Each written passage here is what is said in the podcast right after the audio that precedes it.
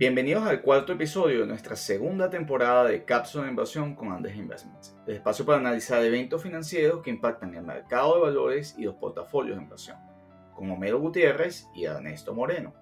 Con una buena temporada de resultados de las empresas en el tercer trimestre, luego de la gran volatilidad de septiembre y buena parte de octubre, los inversionistas se preguntan por la salud de la economía y el sostenimiento del crecimiento en el mercado de valores ante el aumento de la inflación e incertidumbre de cambios en las variables monetarias que afecten al mercado.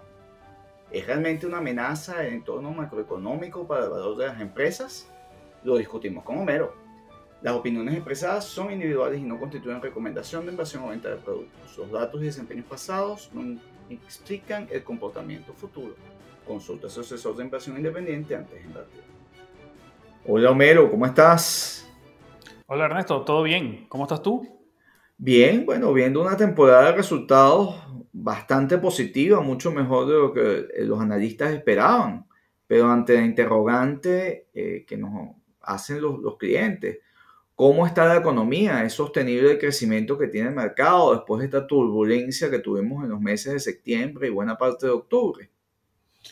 Bueno, Ernesto, los resultados del tercer trimestre del GDP en Estados Unidos eh, mostraron un crecimiento de 2%, que es un crecimiento ciertamente está un poco por debajo de los trimestres anteriores a la pandemia, pero básicamente ese resultado lo podemos explicar por la caída en el consumo de bienes durables. Y, dentro de los bienes durables, básicamente estamos hablando de vehículos, ¿no? Vehículos automotores. Lo, que se, lo que se ha visto en, en los medios y en las noticias de los cuellos de botella que hay en la cadena de suministro hacia las grandes automotrices. Y eso es básicamente lo que te estaría explicando este nivel de crecimiento por debajo de los niveles prepandemia en el, tercer trimestre. Eh, entiendo que el aporte por primera vez eh, eh, del sector automotriz fue negativo en 2,4% de crecimiento del PIB en este trimestre.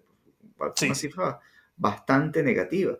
Eh, contradictoria con los resultados recientes que hemos tenido y el rally en, el, sector automotriz, sobre todo el más vinculado a los autos eléctricos. Ahora, ¿cómo está el consumo? ¿Cómo están los indicadores?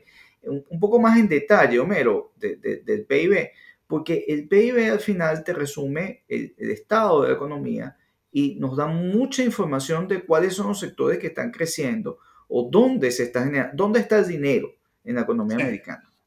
Bueno, fíjate que eh, eh, hay una cifra que, por ejemplo, el consumo de servicios creció un 7,9% en el tercer trimestre, que es una cifra bastante importante, y los bienes eh, no durables, no duraderos, creció un 2,6%, más, acercándose mucho más a la tasa de crecimiento prepandemia. Entonces estamos viendo que el crecimiento en lo que se soluciona en los cuellos de botella en la cadena de suministro, muy probablemente en el sector automotriz, ese crecimiento, la economía como un todo estaría volviendo a los niveles prepandemia. Ahora, ¿qué, fue lo que, fue lo que más cayó en la parte de bienes durables? Aparte de vehículos, o sea, ¿qué, es lo que realmente impactó? Porque es preocupante, o sea, eh, eh, ¿es que acaso hay una interrupción, los semiconductores te están afectando, eh, el aluminio, la madera, otro tipo de bienes, los textiles? Sí, fíjate que básicamente lo que se reporta en el detalle del GDP es que vehículos a motor y sus autopartes en muebles y equipos para el hogar también cayó, cayó poco, pero cayó. Eh, también cayó los vehículos recreacionales y otros bienes, y otros bienes ¿no? recreacionales.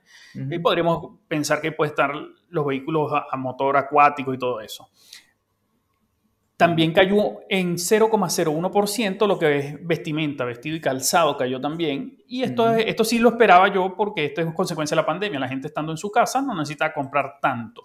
Ahora pasemos, pero fíjate tú, Ernesto, aparte del consumo, que esas son las claves del consumo, cuando pasamos a ver la inversión privada, también encontramos una caída en la, en la inversión en estructuras, en infraestructura, en equipos.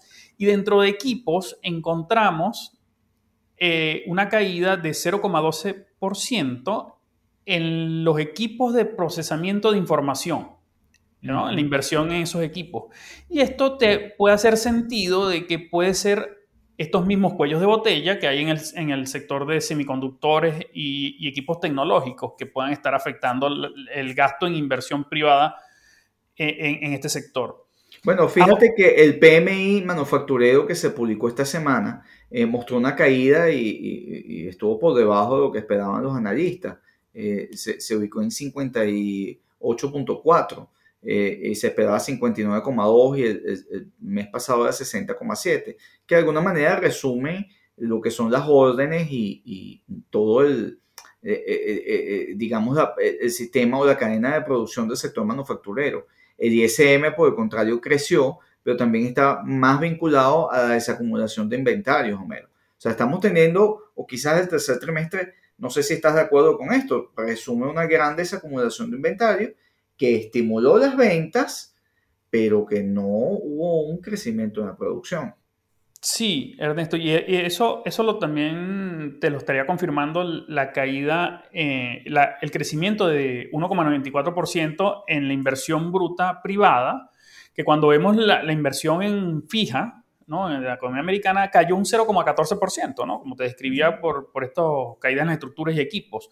Pero hay algo que llama mucho la atención, que la inversión en propiedad intelectual, en software y investigación y desarrollo creció y, volvió y está creciendo mucho más rápido que los trimestres inmediatos anteriores a la pandemia. Entonces estamos viendo que las empresas de tecnología o estarían y de software estarían adelantando su, su, presupuesto de CAPEX sin ningún problema. Entonces estamos viendo que la tecnología o biotecnología, es, esto es la parte de innovación de la economía y es el cambio o la transformación digital que está teniendo el mundo. Porque no es solo eh, que Microsoft, Adobe, Oracle y todo el sector de software as a service está creciendo. Es que está creciendo todo aquel, o sea, en la parte biotecnológica, mucho crecimiento Google, nuevas patentes en general que se están registrando. Y esto es dinero.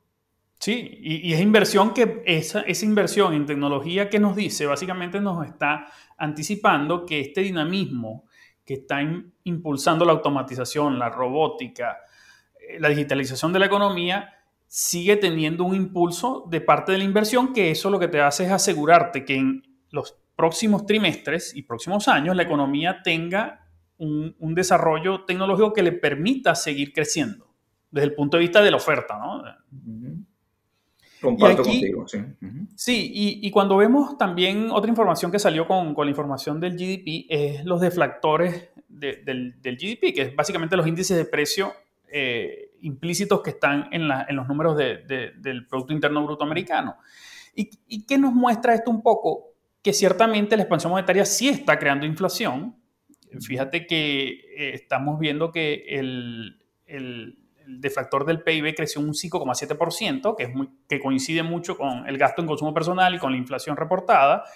Pero entonces cuando lo vemos por bienes y servicios, empezamos a ver diferencias, ¿no? Cuando vemos los bienes, estos que han tenido problemas en la cadena de suministro, vemos tasas de inflación o de crecimiento de precios mucho más elevados que en el caso de los servicios y en los bienes no durables. Entonces, ¿qué nos está diciendo esto? Que en la medida que se corrijan los cuellos de botella, esta inflación que estamos viendo va a descender, se va a desacelerar y se va a desacelerar porque en los actuales momentos los problemas de cadena de suministro están añadiendo puntos de, crecimiento de precios a la inflación. Que una vez resuelto eso, estaríamos volviendo a los niveles que son explicados eh, por la expansión monetaria eh, que, que ha ocurrido en los últimos trimestres, ¿no? Sí, fíjate que al momento que estamos grabando, estamos esperando resultados eh, hoy 3 de, noviembre eh, de la reunión de la FED. Eh, hay, cinco cosas en particular que me parecen llamativas de la FED. Es su posición nuevamente sobre si la inflación es transitoria o no, cómo, cómo lo siguen viendo en el, a lo largo del proceso, o sea, cuál es la lectura ha sido un punto de honor este, en particular de, de ellos, verlo como transitoria. Yo, en lo personal yo me identifico con que esa inflación en efecto es transitoria y que tiene que ver con eh, incremento de, de, precios de combustible por efecto eh, de, de, desaparición de oferta que hubo durante la pandemia y, que destruiste pues capacidad de producción y bueno, ibas a tener un efecto esperado de aumento de los precios del petróleo. En segundo lugar, de los aumentos de tasa eh, eh, esta mañana pues veía en, en, programas financieros cómo está aumentando la probabilidad de Wall Street de mercado eh, que los ajustes de tasa de interés sean más tempranos y tan tempranos como junio del próximo año. yo no sigo sin identificarme todavía con esa tendencia. Lo tercero y quizás más importante es el balance de, de la Reserva Federal y quizás hoy se espera el anuncio de que comience el estrechamiento de ese balance, o sea, la suspensión del programa de compras y comenzar a dejar eh, vencimientos correr, que eso va a tener un efecto monetario importante, eh, astringente eh, de, hacia adelante. Y esto evidentemente se acelera si el efecto de inflación o quieren reducir presiones inflacionarias desde el punto de vista desde el lado monetario. Los, los, siguientes puntos es, bueno, está a la vista si hay un segundo término para para el, el, Chief eh, eh, Jay Powell, ¿no? Si, si, si, se va a mantener en, en, su posición como presidente de la FED o no. Y bueno, ya el, resto de cosas, eh, si, si va a haber, porque ha habido algunos temas éticos del lado de la FED, pero ya esto tiene más que ver con posiciones de trading y, de inversión de la propia Reserva Federal, que fue un tema hace algunas semanas, ¿no? Pero esto esto es lo que eh, hoy nosotros esperaríamos. Mi, mi, posición, Homero, no, no será tuya. Yo sigo viendo la inflación como transitoria. Sigo sin ver aumentos de tasas de interés hasta 2023. Eh, sí espero hoy un anuncio de que comience el estrechamiento y, y, lo, que, lo, que, llaman el tapering, eh, y, que es la suspensión del programa de compra de títulos. Y esto pues va a tener un efecto monetario eh, ya que, que, viene desarrollándose eh, con la desaceleración del crecimiento de los agregados del M2. Eh, esto es en, palabras más simples que la Reserva Federal deja de comprar títulos al mercado. Pues eso va a tener un efecto de eh, que comienzan a recoger parte del efectivo excedente. El, reivindicado, extender o no la gestión de, de, Powell, no necesariamente eso lo conocemos hoy, y bueno, algún otro tipo de, regla, ¿no? No, sé cuáles son ahí tus posiciones. Ahí yo te diría que, eh, eh, desde mi punto de vista, sí hay una presión inflacionaria que obedece a la expansión monetaria, pero paradójicamente, eh, en contraposición está todo este avance tecnológico, toda esta adopción de nuevas tecnologías que tiene un efecto deflacionario, ¿no? Y eso ha permitido compensar la gran inyección de liquidez a, la economía y no se haya traducido en tasas de inflación mucho más altas. Si Powell continúa en la Reserva Federal, yo te diría que Powell ha, sido eh, bastante, digamos, de alguna manera lento en tomar decisiones. Muy probablemente eh, la Reserva Federal, ¿qué es lo primero que iría a hacer? Es eh, poner el tapering, ¿no? Este límite a la compra de bonos, que lo que se traduce es un límite a la inyección de dinero a la economía y esperarán a ver cuál es el impacto sobre la inflación, porque la discusión entre transitorio y permanente de la inflación tiene sus, distintos, sus distintas aristas. Y yo creo que lo que va a hacer la Fed es tomar una medida, evaluar a ver qué pasa y, dependiendo de esos resultados que se, que, se, que se aprecien, estará o no tomando otra nueva medida, pero ya eso un poco más adelante. Yo estoy de acuerdo. Sí. Lo que sí es importante es que la inflación en los actuales niveles, pues, de continuar a estos niveles, muy probablemente va a tener un impacto negativo en el consumo y eso lo podríamos estar viendo tan pronto como en el año 2022. Y eso es clave eh, en la evolución de la inflación para que no te afecte la, capacidad de consumo de los hogares. Sí, antes de traducir eso en, sectores eh, beneficiados o no por, por por una permanencia de inflación en el tiempo, quiero destacar que eh, se, se, dio la, encuesta de, o los resultados de la creación de empleo del sector privado y la variable de em, empleo es fundamental para el timón de decisiones de la Fed. Y eh, en el mes de octubre se crearon 571 mil nuevos puestos de trabajo, según la encuesta ADP importante porque se esperaban 395 mil, de acuerdo a la, encuesta eh, típica mensual que hace Wall Street Journal a, una serie de economistas. El ADP actúa como una vista previa al reporte del trabajo del Departamento de Trabajo de, Estados Unidos, que se está publicando creo que este viernes, eh, y en general es un indicador muy confiable y Homero, el ritmo de contratación sigue siendo lento para satisfacer esos 10 millones de puestos que comentamos en, el anterior podcast que estaban disponibles en la economía, pero no se, no se habían llenado, porque no había demanda de trabajadores, no habían trabajadores dispuestos a trabajar quizás a, eso, a, nivel de salario. Fíjate, uno ve en las tiendas, en CVS, en, en, en Walmart, eh, que la oferta, eh, bueno, Starbucks aún más, pero la, oferta mínima es de 15 dólares por hora. Eso, por ejemplo, en el estado de Florida es muy común. Eh, o sea, hay un proceso de crecimiento de, de, de, de estructura de costos y, de salarios. de costos, me refiero a restaurantes, cadenas de, tiendas en general, para poder contratar y llenar esas posiciones que necesitan para mantenerse eh, operativos en sus puntos de eficiencia.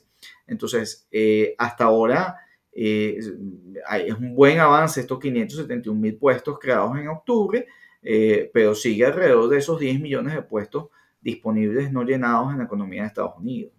Un, detalle interesante es que de esos 571 mil nuevos puestos, 185 mil pertenecen al sector de, de ocio y hostelería. ¿no? Eh, aunque también en la parte de transporte, construcción y, trabajos profesionales, servicios profesionales, hubo crecimientos este, significativos. Hay que ver entonces qué es lo que va a hacer la Fed de cara a esta recuperación que hay en el empleo, pero aún con esa cantidad de empleo sin llenar, en medio de un contexto donde hay oferta de puestos de trabajo, pero no hay demanda suficiente.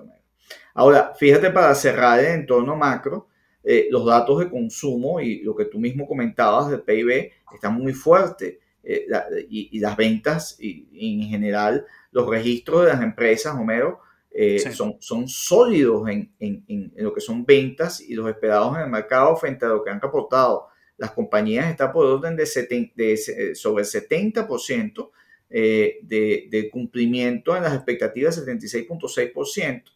Eh, de las empresas han batido los estimados en ventas. Eh, es un número bien importante que se sigue sosteniendo, eh, más allá de que haya caído en algunos ramos la, producción, las empresas están vendiendo. Y eso porque tenemos un consumidor sólido que tiene niveles de confianza muy altos, buscando históricos altos. ¿no? Sí, Ernesto, cuando vemos el de las empresas que han reportado en este tercer trimestre, vemos que una amplia mayoría, alrededor del 80% de las empresas del Standard Poor's 500, batieron el estimado de beneficios, ¿no? Y, y, vemos que esos cumplimientos, incluso en el sector de información, de tecnología de la información, servicios de comunicación, incluso bancos, el sector financiero y, y el sector salud, ha sobrepasado el umbral del 80% de las compañías, han superado lo que los analistas preveían en términos de beneficio por acción. Muy positivo. Y si lo vemos por sectores, fíjate que uno de los sectores que más está batiendo eh, los estimados ha sido el propio sector industrial, eh, con, uno de los mayores porcentajes de, compañías que eh, han batido sus estimados pese a que el sector industrial es el que está más imbuido eh, dentro de la cadena de, escasez de semiconductores y de otras materias primas. El sector financiero también eh, tuvo una publicación de resultados realmente sorprendente, que 51 de 55 reportes batieron también los estimados de, de resultados. Sí, y ahora Ernesto, lo, que sí estamos viendo también en estos resultados de las compañías en el tercer trimestre es que se están moderando las expectativas de crecimiento en el beneficio por acción para el cuarto trimestre y también para el 2022. Eso lo vemos tanto en el global del Standard Poor's como por sectores, ¿no? Que ya estaríamos viendo que ya para este cuarto trimestre estaríamos viendo beneficios por acción que estarían creciendo, pero a un nivel un poco más lento y esto es natural porque venimos del año pasado, que veníamos con tasas de crecimiento desde que se reactivó la economía, con unas tasas de crecimiento enormes y muy probablemente hacia adelante la economía se empiece a normalizar y, empecemos a converger a tasas de crecimiento de beneficios que ya estén más atados al crecimiento interno de los modelos de negocio y no a estos efectos externos que pudo haber inducido la pandemia. Creo que lo que esperamos entonces hacia adelante eh, eh, es eh, mayor crecimiento, una economía que está fuerte. no tenemos a la vista ningún tipo de reversión en este proceso de expansión económica en Estados Unidos. Por contrario, tenemos un elemento que no desarrollamos mucho hoy, que es el efecto de baja de precios por avances tecnológicos, este, que también es, es muy común en, en, en, muchas industrias que probablemente van a tener un abaratamiento de sus estructuras de costos por innovación, pero estamos frente a un consumidor fuerte, este, frente a una Fed que todavía eh, no, no, no, vemos que vaya a detener el proceso de expansión económica, eh, con unos indicadores de, de, producción también bastante fuertes y con las empresas vendiendo. Bueno, Ernesto, lo que yo estaría esperando es la continuidad del escenario donde la fortaleza de cada modelo de negocio se va a manifestar, los negocios van a seguir creciendo, van a seguir vendiendo. Eso sí, las tasas se estarían moderando en la medida que la economía también comienza a normalizarse. Vamos a invitar a nuestros escuchas, Homero, a la próxima cápsula que vamos a estar hablando de los sectores más beneficiados o más perjudicados por la inflación. Bueno, Ernesto, hasta la próxima cápsula. Hasta la próxima.